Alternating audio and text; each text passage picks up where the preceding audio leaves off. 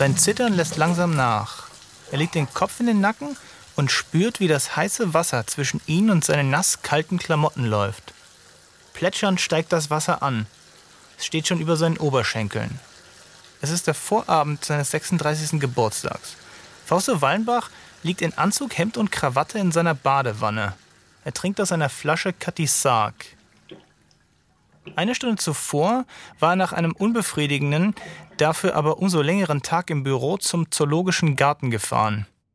Dort, beim Ulrich, hatte er eine Flasche Whisky gekauft. Katisark. Was Whisky anging, war kein Fachmann. Es war das Segelboot auf dem Etikett, das ihm zugesagt hatte. Wasser war schon immer sein Element gewesen. Mal zur See zu fahren, das wäre was.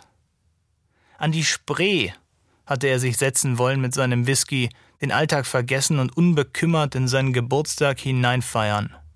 Für morgen hatte er einen Tisch in seinem Lieblingsrestaurant reserviert, aber heute war so mild gewesen, dass ihm die Idee mit dem Whisky am Wasser gekommen war.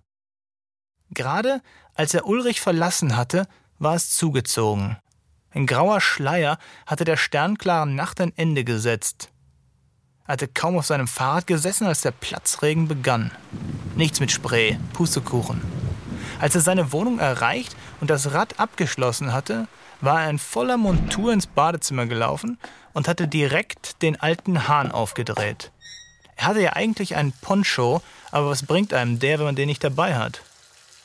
Nun sitzt er in der Wanne, seine Klamotten kleben kalt und schwer an seinem Körper. Blubbernd und dampfend läuft das Wasser ein und an ihm hoch.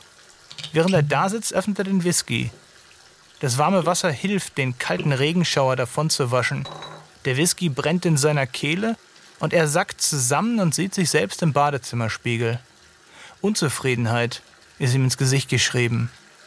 Immerhin schmeckt der Whisky mit jedem Schluck besser. Es müsste auch noch Pizza vom Vorabend da sein, denkt Fausto. Ein Anflug von Selbstmitleid wischt er mit einem weiteren Schluck davon. Das wird nicht der letzte bleiben. Dies ist die Geschichte des Anwalts Fausto Wallenbach und den unglaublichen Erstaunlichkeiten, die ihm widerfahren werden. Es ist der Vorabend des ersten Advent, einem Advent, der große Veränderungen mit sich bringen wird. Es ist Faustos Advent.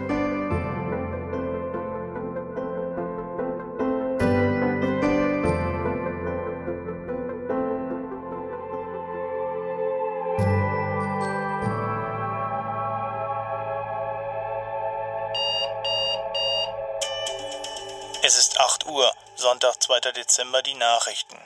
Am heutigen Morgen gegen 5.15 Uhr Ortszeit explodierte im Berliner Stadtteil Neukölln in der Karstadt-Filiale am Hermannplatz ein Sprengsatz. Herumfliegende Splitter töteten vier Menschen, bei denen es sich wohl um Obdachlose handelte. Laut Polizeibericht ereignete sich die Explosion wahrscheinlich in einem stillgelegten Untergeschoss. Die Hintergründe der Tat wie auch die Identität von Opfern und Tätern sind derzeit noch unbekannt. Die Polizei schließt einen terroristischen Hintergrund nicht. Widerwillig schlägt Fausto die Augen auf. Sein Blick fällt auf die kleine Gruppe von Leuchtsternen, die er vor Jahren in einem Anflug von Nostalgie an die Zimmerdecke geklebt hatte. Heute ärgert ihn der falsche Sternenhimmel, unter dem er morgens aufsteht und abends einschläft. Auf dem Boden neben seiner Matratze, die er online bestellt hat, ein Pizzakarton und die leere Flasche Cathy Sarg. Nicht weit entfernt steht eine offene Nivea-Lotion und eine Rolle Küchenpapier. Sein großer Ambilight-Fernseher läuft noch und taucht das ganze Zimmer in über die Wände huschende dunkle Grautöne. Eine NTV-Dokumentation. Schwarz-Weiß-Aufnahmen des Zweiten Weltkriegs die gewaltigen Bunkeranlagen des Atlantikwalds, die peitschende Brandung des Meeres, geschäftiges Treiben im Inneren einer Befestigungsanlage, ein mit Wehrmachtssoldaten besetzter Paternoster. Er schlägt die Decke beiseite, steht auf und geht in die Küche, öffnet den Kühlschrank, der beinahe leer ist, bis auf eine verdorbene Tüte Haarmilch und das, was er sucht, ein Yes-Törtchen. Auf der Rückseite des Plastikpäckchens klebt eine einzelne in China gefertigte Kerze. Er guckt auf die Uhr, bevor er Törtchen und Kerze auspackt und zusammensteckt. Das flackernde Fernsehlicht reicht durch die große offene Flügeltür rüber in die Wohnküche. Es berührt seine Beine wie eine fremde, unruhige Hand, Es stört ihn, aber aufstehen und die Tür schließen will er nicht, nicht jetzt. Draußen regnet es, von nebenan wummern Bässe durch die Wand, er sitzt da, schaut das Törtchen an und die Kerze, die langsam runterbrennt. Ungeduldig löscht er mit schnell angeleckten Fingerkuppen die Flamme, zieht die Kerze raus und schiebt sich das halbe Törtchen in den Mund. Von da an geht es schnell. Der Würgereiz setzt sofort ein. Den Mund voller Erbrochenem beeilt er sich zum alten Doppelfenster, öffnet es hastig und schafft es gerade noch, sich hinauszulehnen, ehe es bröcklig und scharf über seine Lippen quillt. Was er erbricht, fliegt eine Weile durch den Regen, teilt sich in viele kleine Fetzen, die schließlich sanft und unauffällig auf den breiten Bürgersteig klatschen. Den Katissak hätte er nicht alle machen sollen. Minuten später steht er geduscht mit geputzten Zähnen und gemachter Frisur vor seinem Kleiderschrank. Er streicht sich seine langen braunen Haare mit Gel platt nach hinten, sie berühren seine Schultern. Seine straffe Haut, die hohen Wangenknochen, die langen Haare, er sieht nach Hollywood aus, mit ein bisschen Fantasie. Sein Lächeln verschwindet so schnell wie es gekommen war. Die Augen, denkt er, sie funkeln jeden Tag ein bisschen weniger. Es beunruhigt ihn. Der dunkelgraue Anzug ist zwar alt, aber zeitlos, hat ein langes, breites Revers, das gerade noch schmal genug ist, um für das Büro nicht zu extravagant zu wirken, aber breit genug für einen guten Auftritt. Der Anzug ist aus einem dünnen, groben Stoff, der weich ist und perfekt fällt, nie Falten wirft und sich unheimlich angenehm trägt. Innen links steht Tindari, innen rechts Ermengildo Senja für Monsieur Albert. Wer Monsieur Albert ist, weiß er nicht, aber den Anzug mag er, und es gefällt ihm, dass er da eine unbekannte Geschichte weiterschreiben kann. Irgendwann wird er den Anzug nicht mehr brauchen und den wieder zum Kirchenbazar geben, wo er ihn vor Jahren für 15 Euro gekauft hatte. Eines Tages, wenn er nicht mehr für Rittberger arbeitet. Der Absprung ist lange überfällig, das weiß er, aber er zögert. Ihm fehlt der Plan und vielleicht fehlen ihm auch einfach die Eier, denkt er. Seine Krawatten hängen im anderen Zimmer über einem Kleiderbügel beim Fenster. Er bindet sie immer vor laufendem Fernseher. Inzwischen sind die Lanze an der Ostfront. Ein dicker, großer Wehrmachtssoldat mit Stahlhelm hält einer jungen Frau eine Mauserpistole unters Kinn, während seine Kameraden ihr Dorf niederbrennen. Fausto entscheidet sich für seine Lieblingskrawatte, eine dunkelblaue aus Seide, auf die kleine, holzbraune Ruder gestickt sind. Sie erinnert ihn irgendwie an Schiffbruch, dunkles Blau, daran treibendes Holz, Möwen treiben lassen, Stranden, Neuanfang. Fausto schaltet den Fernseher aus, schlüpft in seinen Fahrradponcho, schnappt sich den Helm und schließt hinter sich die Tür. Je näher er der Wohnung von Nachbar Suhlmann kommt, desto lauter werden die nervenden Bässe. Vorbeigehen und schweigen?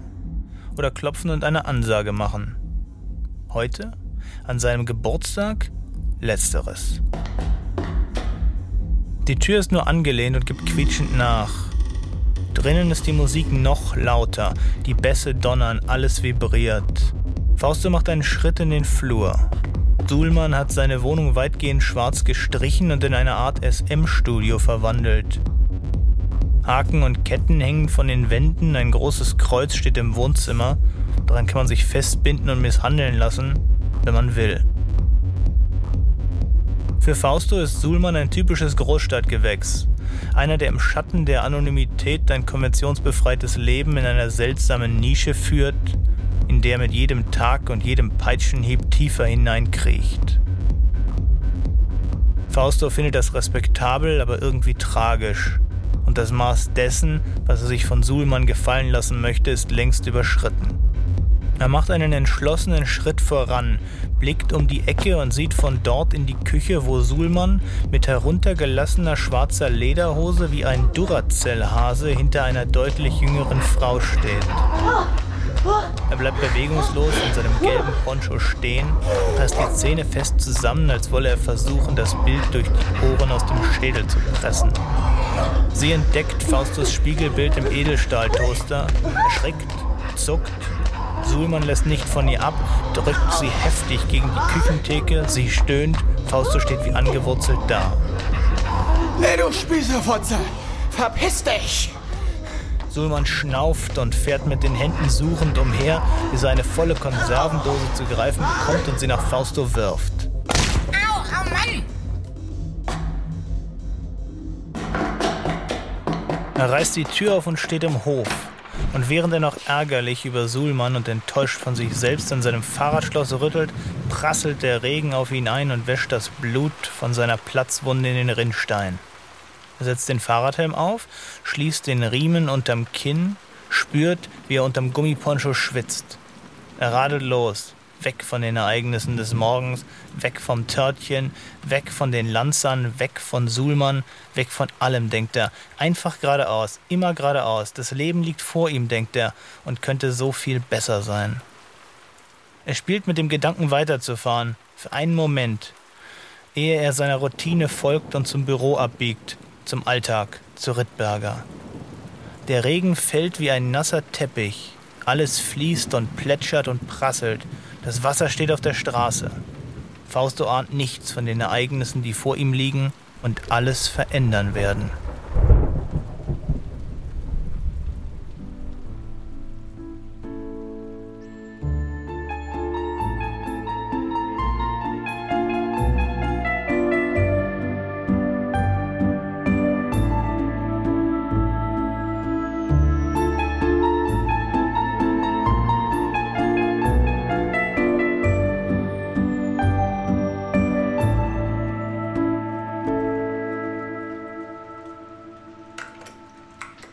Es ist spät geworden im Büro. Eigentlich hatte Fausto nur drei oder vier Stunden arbeiten wollen.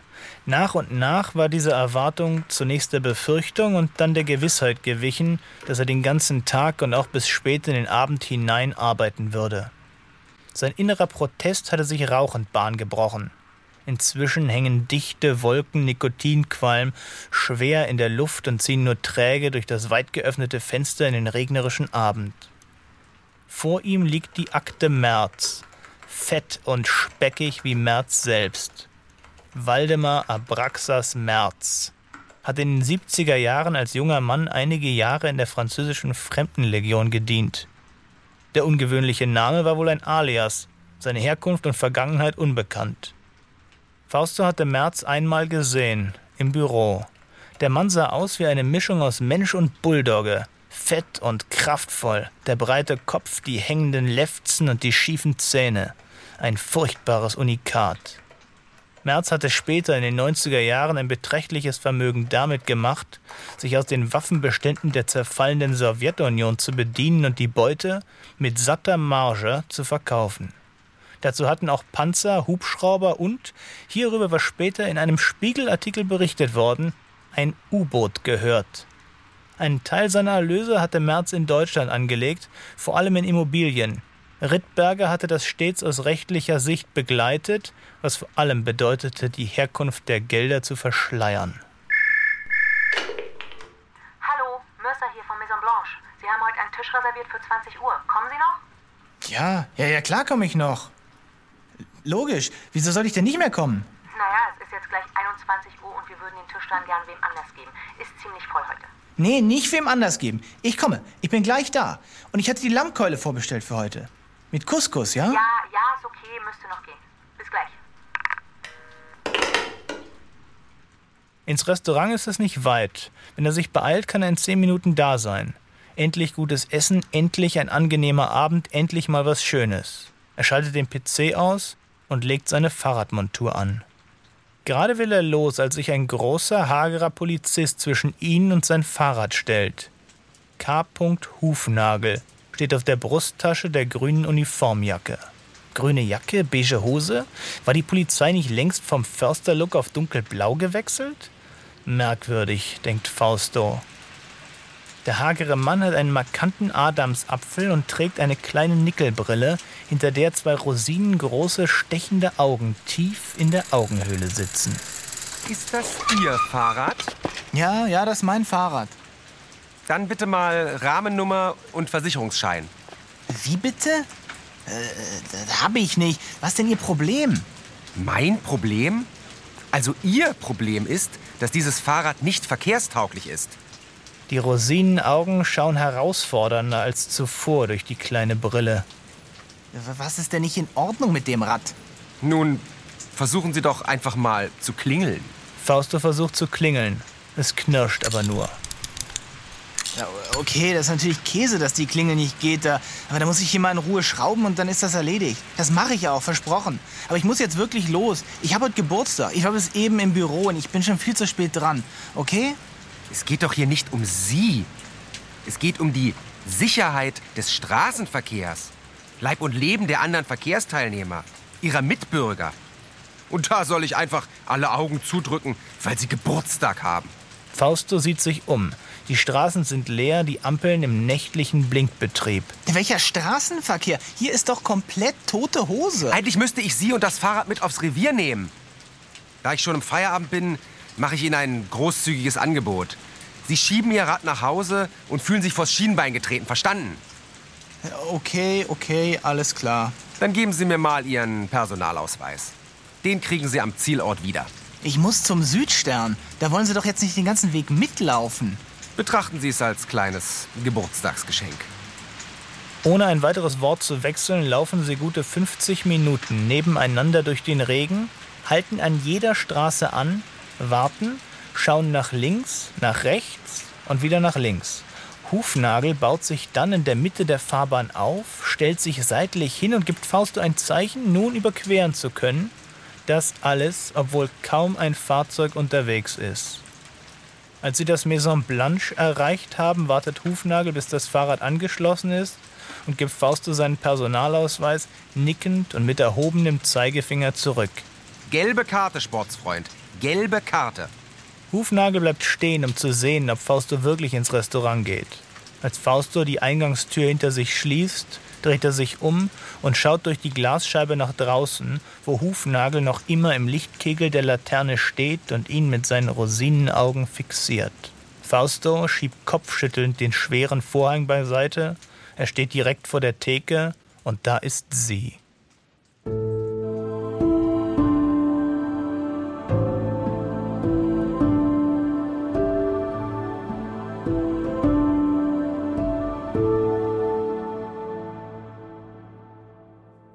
Er steht im warmen Licht vor der Theke und sieht ihr zu, wie sie Biergläser im Waschbecken spült. Sein Blick ist an ihr hängen geblieben. Vielleicht sind es die lockigen Haare, die weder blond noch braun, sondern irgendwie beides sind. Vielleicht ist es der Nasenring, der ihrem kraftvollen Gesicht Pfiff gibt. Oder es sind die großen Augen, die ihn zwar nur kurz angesehen, aber berührt haben. Sie begrüßt ihn, er nimmt es kaum wahr, erwidert auch nicht, steht nur tropfend und begeistert da. Sie trägt ein verblasstes blaues T-Shirt, auf dem die Reste einiger gelber Sterne zu sehen sind. Sieht gut aus, aber bei ihr sieht alles gut aus, denkt er. Rechts am Fenster ist sein Tisch, darauf steht die Flasche Rotwein, die er bestellt hatte. Es ist noch voll, aber sein Tisch ist ruhig. Endlich denkt er und setzt sich. Er ist hungrig, hat außer dem halben Yes-Törtchen den ganzen Tag nichts gegessen, nur geraucht. Der Teller dampft und schon ist sie wieder weg, zurück zum Tresen. Faustos Augen verfolgen sie. Als sie in der Küche verschwindet, widmet er sich der Lammkeule und dem Couscous und dem Rotwein. Er vergisst Sulman Merz und den merkwürdigen Polizisten, er denkt nichts, schmeckt und riecht nur wie ein ausgehungertes Schwein am Trog. Auf halbem Weg durch den Teller stellt sie ihm einen Schnaps hin. Zum Geburtstag. Der geht aufs Haus. Danke. Ich wollte eigentlich schon viel früher hier sein, aber die Polente hat mich mal wieder hops genommen. Ah ja? Was denn passiert? Sie setzt sich unaufgefordert hin, lümmelt sich richtig gehend gegenüber von ihm auf den Stuhl und lehnt sich ins Gespräch. Fausto verliert sich zum zweiten Mal in ihren Augen. Sprachlos sitzt er vor den Resten seiner Lammkeule, als sie ihre Frage wiederholt. Hallo? Warum hat dich die Polizei festgehalten? Die Klingel. Weil meine Klingel hat nicht, nicht geklingelt. Ähm, du meinst eine Fahrradklingel? Äh, nein. Na, was denn dann für eine Klingel? Also, das ist eine lange, sehr, sehr unerfreuliche Geschichte, an deren Ende mich die Polizei eben festgesetzt hat. Ich möchte dich mit meinen Sorgen auch wirklich nicht belasten. Hm, klingt ja interessant. Wie, wie heißt du eigentlich? Mercer. Also, ich heiße Mercer. Angenehm. Ich bin Fausto. Und, und woher weißt du, dass ich genau heute Geburtstag habe? Ha, du hattest es bei der Reservierung letzte Woche mehrfach gesagt, weil wir heute eigentlich keine Lammkeule geplant hatten, du die aber unbedingt wolltest. Dass du dann an deinem Geburtstag von der Polizei hierher eskortiert wirst und die dann draußen auch noch warten, während du isst, das ist nicht uninteressant, Fausto. Nicht uninteressant. Noch ein Sambuka? Er schaut nach draußen und tatsächlich, da steht Hufnagel noch immer im Lichtkegel der Laterne im plätschernden Regen und fixiert ihn. Vermutlich, um zu verhindern, dass Fausto weiterfährt mit dem verkehrsuntüchtigen Fahrrad. Kaum zu glauben, denkt er. Aber egal, jetzt bin ich erst mal hier. Dann fällt ihm ein, dass er erst neulich von einem krankhaften Pedanten gehört hat, der sich jahrelang erfolgreich als Polizist ausgegeben hat, um unter dem Deckmantel des staatlichen Gewaltmonopols seine Machtfantasien nachzugehen. Fausto überkommt ein Verdacht. Mir wäre eigentlich, mir ist eigentlich lieber, mein Leben wäre manchmal weniger spektakulär. Man sehnt sich ja doch irgendwann nach sowas wie Normalität. Sie steht auf, geht hinter die Theke und holt eine Flasche Sambuka. So, und jetzt erzählst du mir haargenau, was passiert ist. Mir gefällt dein T-Shirt. Er bemüht sich nicht zu sehr auf ihre Brüste zu gucken. Er bemüht sich so sehr, dass er befürchtet aufzufliegen oder verkrampft zu wirken, was er ja irgendwie auch ist.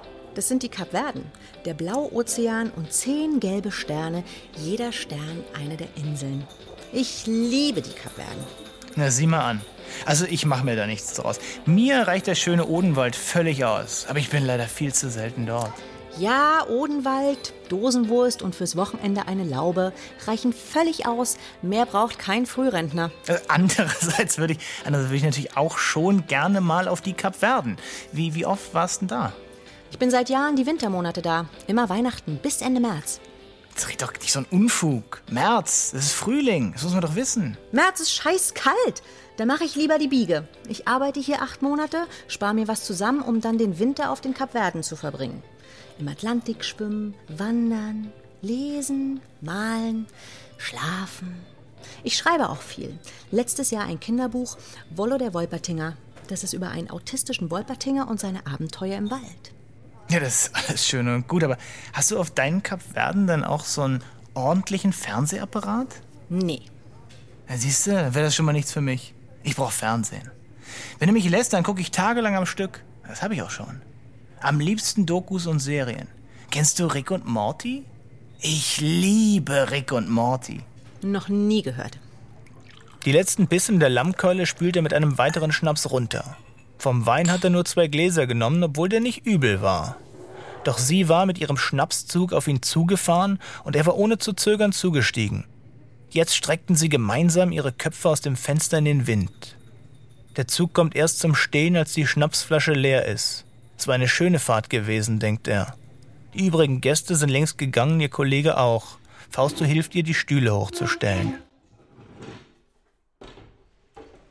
Nach einigen untergehakten Metern durch den Regen erreichen sie den U-Bahnhof Südstern und stellen sich in der Eingangshalle unter. Beide U-Bahnen sind gerade weg. Wartezeit acht und neun Minuten. Sie dreht sich eine Zigarette. Entschuldigung, habt ihr eine Zigarette? Von der Seite kommt wankend ein älterer Mann auf sie zu. Ein bulliger Typ mit breiten Schultern und einer runden Wampe, die unter seinem filzigen Pullover deutlich hervor und über seinen Gürtel ragt. Er hat einen buschigen weißen Vollbart, dunkle, faltige Lederhaut, glasige blaue Augen und eine verschorfte, fünf Markstück große Wunde, dort, wo aus der Stirn Glatze wird. Na, komm schon, mir mal eine Zigarette, du drehst doch gerade. Sie gibt ihm die Zigarette und macht sich daran, eine neue zu drehen. Ja, Feuer, gib mal Feuer, ich brauch Feuer. Fausto greift in seine Hosentasche, zieht ein Feuerzeug raus und zündet dem Penner die in dessen Mund steckende Zigarette an. Danke, Kollege. Dafür sage ich euch auch die Zukunft voraus. Wartet mal, wartet mal Momentchen. Er hastet zurück zum Matratzenlager, das er in der Eingangshalle eingerichtet hat, und kommt mit einem kleinen, knallroten Lederkoffer zurück.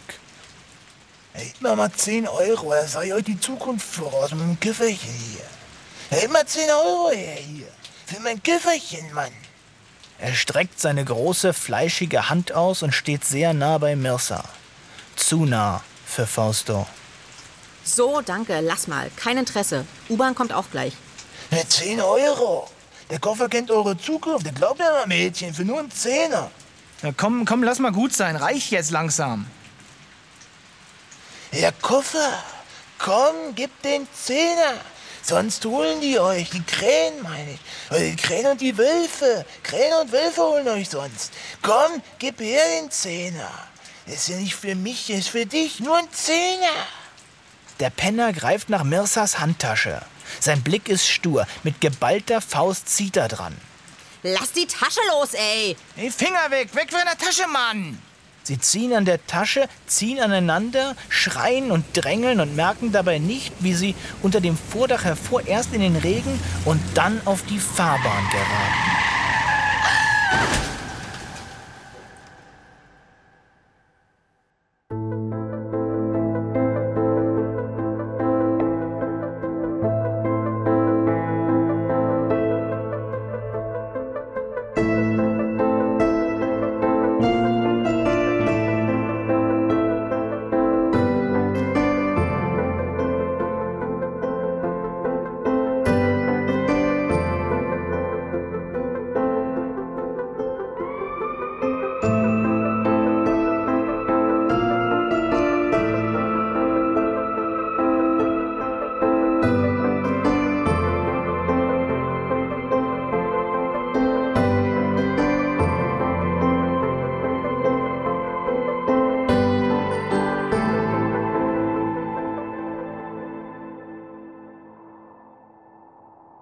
Er liegt mit dem Rücken auf der nassen Straße und hört es krächzen.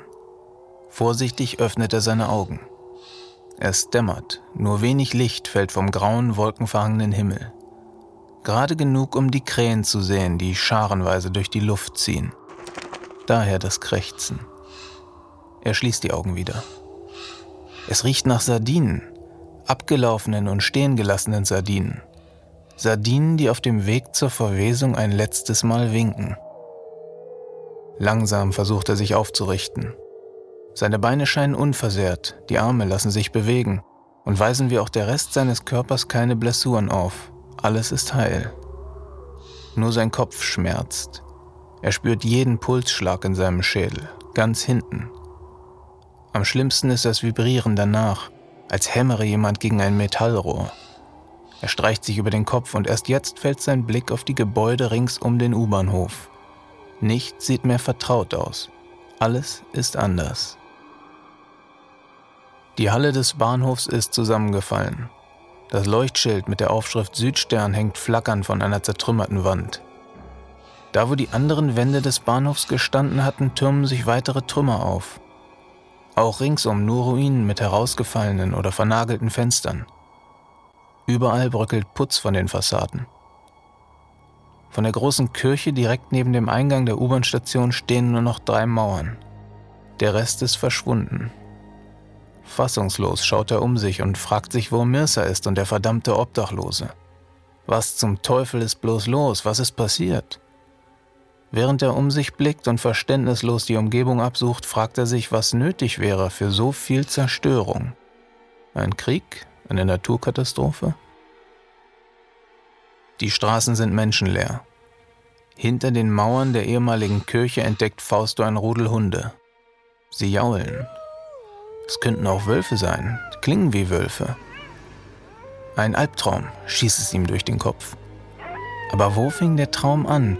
War schon sein Geburtstag nicht real gewesen? Der kranke Suhlmann und die Akte März?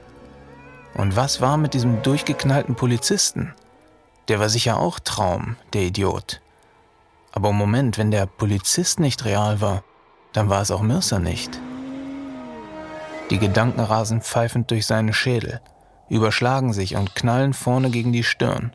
Ein stechender Schmerz. Ruhe bewahren, denkt Fausto. Das klärt sich alles. Er geht in Richtung Maison Blanche die Körtestraße runter.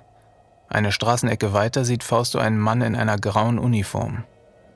Die weiten, groben Hosen sind an den Schenkelseiten großzügig ausgebeult und werden von einem breiten Ledergürtel mit großer Schnalle weit über der Hüfte gehalten. Gleich ist Fausto bei ihm, nur noch wenige Meter trennen ihn von dem Mann, als der seine Schritte hört, sich plötzlich zu Fausto umdreht und ihn aus zwei kleinen Rosinenaugen anstarrt. Fausto erschrickt. Er kennt den Mann. Es ist der Polizist, dieser Hufnagel, der Irre, der ihn zum Restaurant eskortiert hatte, wegen der kaputten Klingel. Also träume ich noch, denkt er. Ein Traum im Traum. Vielleicht kommt Mirsa auch gleich um die Ecke. Hoffentlich. Na, was haben wir denn hier? Jemand, der wissentlich und willentlich gegen die Ausgangssperre verstößt? Auch Sie werden wir schon auf Linie bekommen, Freundchen.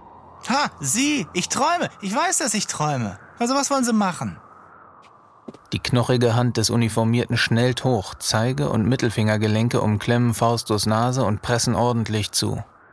So, Freundchen, und nächstes Mal brechen wir die Nase durch, wenn Sie hier weiter einen auf Frechdachs machen. Verstoß gegen die Ausgangssperre und Widerstand gegen die Staatsgewalt. Wahrscheinlich auch Intoxikation. Ist das wieder dieser selbstgebrannte Ethanolmist, ja? Da haben wir gestern erst einen in der Kreuzbergstraße gehabt, der nach einer halben Flasche selbstgebrannten sein Augenlicht verloren hat. Leute, das ist es nicht wert. Und Sie, mein Freundchen, kommen jetzt erstmal mit aufs Revier. Was für ein verfickter Albtraum. Warum müssen ausgerechnet Sie hier auftauchen, nachdem Sie diese scheiß Nummer mit meinem Fahrrad abgezogen haben? Es wird ja immer besser mit Ihnen. Sie haben ein Fahrrad? Das ist ja allerhand. Wo haben Sie denn bitte schön ein Fahrrad her? Nicht mal ich habe ein Fahrrad. Wo ist denn Ihr Fahrrad? Ja, das, das Fahrrad ist irgendwie nicht mitgekommen in diesen Traum. Das ist aber auch alles anders hier. Das Fahrrad ist wirklich das geringste Problem. Da waren noch Mirsa und so ein Penner vor dem Unfall. Na, nun reiten Sie sich mal nicht weiter in die Scheiße, als Sie eh schon drin stecken, Freundchen. Mal umdrehen. Mit diesen Worten verschwindet der Mann in seiner grauen, derben Filzuniform hinter Faustus Rücken und legt ihm winzige Handschellen um seine beiden Daumen. Er drückt sie so fest zu, dass sie bei jedem Schritt schmerzen werden. Dann schubst er Fausto, rät ihm jetzt keine Dummheiten zu machen und schlägt ihm vor, den anstehenden Marsch mal zu nutzen, um ordentlich auszunüchtern. Merz habe wenig Verständnis für Säufer, da würde er ihm mal den ernst gemeinten Tipp geben, sich nichts anmerken zu lassen. Es würde ja sonst alles ins Strafmaß einfließen, sei es ja nicht wert. Merz? War hier sein Mandant gemeint, der Waffenhändler? Er überlegt, ob er einfach wegrennen sollte, aber die Schmerzen der Miniaturhandschellen sind so real, dass er seinen strengen Begleiter nicht unnötig herausfordern will. Unruhig und ohne zu verstehen, was vor sich geht, läuft Fausto neben dem Mann her. Sie gehen zurück in Richtung U-Bahnhof, an der kaputten Kirche vorbei und dann in die Hasenheide. Auf einem rostigen Pritschenwagen fahren stehend etwa 20 Männer, die alle den gleichen weiten Filzanzug tragen. Die Häuser, an denen sie vorbeikommen, sind kaputt und grau. Grau vom groben Putz, der Abgase und Dreck anzieht und ihnen seine Farbe aufnimmt. Eine dicke Frau in Schürze und gepunktetem Kleid kommt aus einem Hauseingang, sieht Fausto und seinen Begleiter, dreht sich um und verschwindet sofort wieder im gleichen Hausflur, aus dem sie gekommen war. Die beiden biegen links auf den Hermannplatz. Fausto meint sich zu erinnern, dass hier Bäume gestanden hatten. Doch der Platz ist komplett planiert, wie ein Rollfeld. Da drüben ist auch schon unser Ziel. Der Mann in der grauen Filzuniform deutet mit hochgezogener Nase auf den gewaltigen Gebäudekomplex auf der Westseite des Platzes. Da war ein Karstadt gewesen. Doch jetzt wirkt das Gebäude wie eine Bunkeranlage aus Beton. Funktional, dunkel und dick. Kein Fenster zu sehen. Dafür wehen über der massiven Eingangstür drei große Flaggen. Fausto kann mit den Flaggen nichts anfangen. Eine ist braun-weiß, braun gestreift. Eine ist einfach nur rot und die dritte ist in pink und orange gehalten und erinnert Fausto an Dunkin' Donuts. Hufnagel nickt zwei anderen Männern in den gleichen unförmigen Filzanzügen zu, als sie das Gebäude betreten. Wortlos geht er mit Fausto ins schlecht beleuchtete Innere der gewaltigen Betonanlage. Flackernde Lampen an den dunkelgrün gefliesten Wänden sind die einzige Lichtquelle in den langen Fluren des Gebäudes. Blutroter Linoleumboden, wie Fausto ihn aus seiner Schulzeit noch in Erinnerung hat. Die Schritte der beiden Männer verhallen dumpf in den dunklen Gängen. Vor einem Paternoster, der sich knatternd und quietschend wie ein krankes Nutztier auf und ab durch das Gebäude arbeitet, bleibt Faustus Begleiter stehen. So, Freundchen, nun haben wir es fast geschafft. März wird dir schon zeigen, woran du hier bist. Vorsichtig einsteigen. Wir hatten erst vor ein paar Tagen wieder einen Fall, wo ein Häftling seine Hand verloren hat. Bei einem Paternoster muss man aufpassen. Leute, das ist es einfach nicht wert.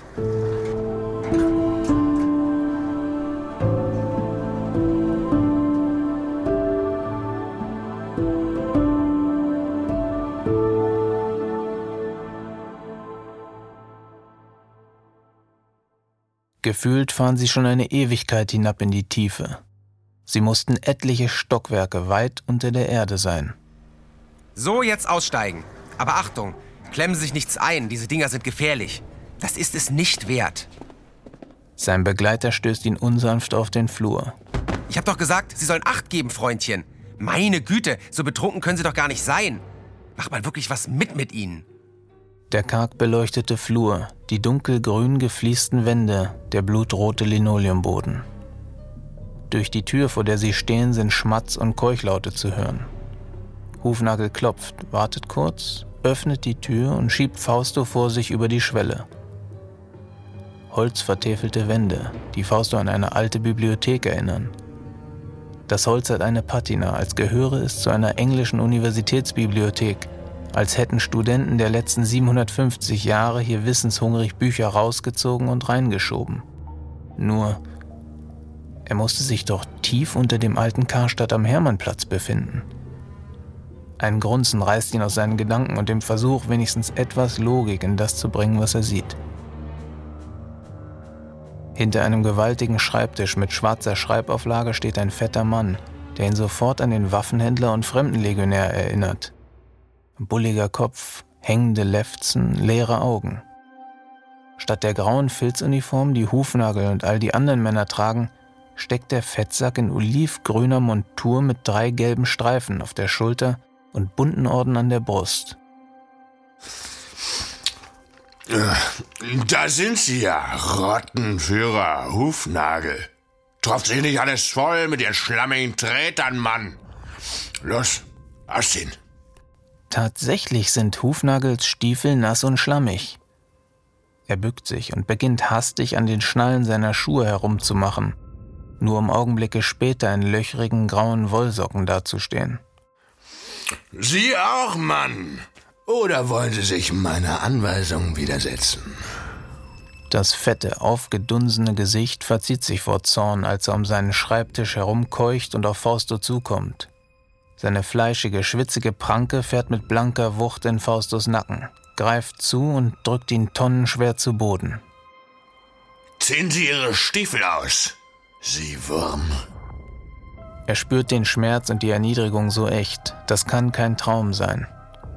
Und während er da steht, zweifelt, gebückt und gezwungen, fällt ihm das Fenster auf. Doch, er muss träumen. Das ist der Beweis. Was er sieht, ist schlicht unmöglich und kann deshalb nicht real, muss ein Traum sein. Das große Sprossenfenster hinter dem Schreibtisch.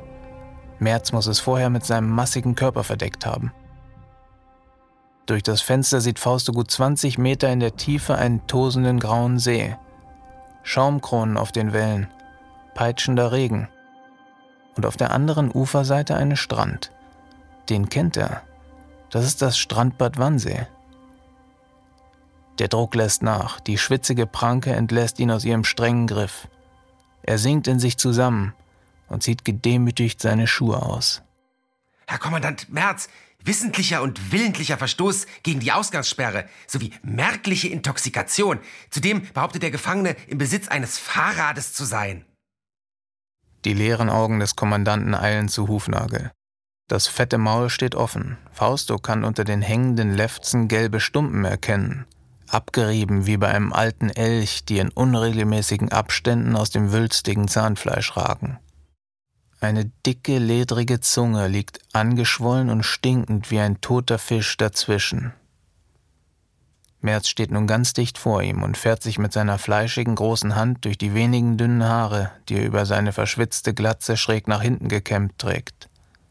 Fausto kann den feuchtwarmen, modrigen Atem des Mannes spüren. Ein Fahrrad? Nicht mal ich habe ein Fahrrad. Wo ist das Fahrrad dieses Mannes? Er behauptet es nicht zu wissen. Dann hat er entweder kein Fahrrad und lügt uns wissentlich und willentlich an, oder er weiß es, will aber nicht, dass wir es wissen und lügt uns daher wissentlich und willentlich an. Nein, ich, ich hatte einen Unfall. Jetzt redet er auch noch ungefragt. Merkliche Intoxikation. Ähm, ganz wie Sie sagen, Hufnagel. Setzen Sie sich an den Sekretär und legen Sie seine Akte an. Hufnagel setzt sich an einen kleinen hölzernen Tisch. Die Anschläge der eisernen Schreibmaschine sind ohrenbetäubend und bringen Faustus Kopfschmerzen deutlich zur Geltung. Faustus Namen und Anschrift will er wissen. Den Ort, an dem er das Fahrrad zuletzt gesehen haben will. Die Menge der Intoxikation und viele weitere belanglose Dinge. Alles hackt er mit seinen langen Fingern laut in die Tastatur der alten Schreibmaschine. Fabrikat Adler. Herr Kommandant Merz, die Eingaben sind gemacht. Es bleibt nur noch das Strafmaß zu klären. Reue? Für mich nicht erkennbar. Resozialisierung also nur durch klare Maßnahmen denkbar. Schreiben Sie, Hofnagel. Der Gefangene bekommt 20 Tage Zeit, den roten Koffer zu besorgen. Den roten Koffer? Genau, Hofnagel, Sie dämlicher Idiot. Er muss den roten Koffer bis zum 24.12. ungeöffnet, vermerken Sie das, Hofnagel, ungeöffnet, bei mir abliefern. Schafft er das? entlasse ich ihn zurück in sein altes Leben. Haben Sie das, Hofnagel? Sie tippen ja langsamer als Ihr einnahmiger Vorgänger. Also weiter. Schafft er das nicht? So ist er des Todes.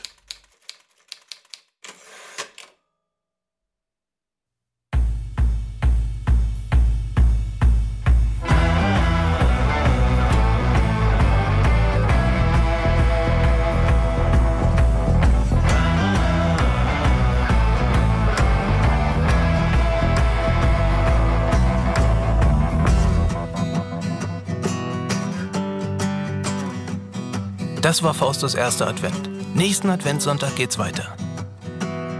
Wenn euch die Geschichte gefallen hat, dann empfehlt uns all euren Freunden weiter und hinterlasst bitte eine kurze Bewertung auf iTunes. Das hilft uns sehr.